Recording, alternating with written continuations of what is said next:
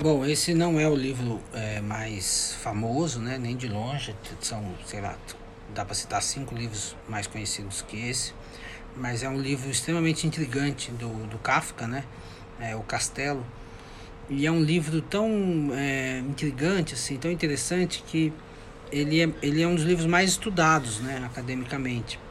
Que ele tem a ver com a angústia, com a gente não conseguir é, dar conta, os, o indivíduo não dá conta de si é, perante a, a, sociedade, perante a vida, é, que é um tema recorrente em toda a obra do Kafka.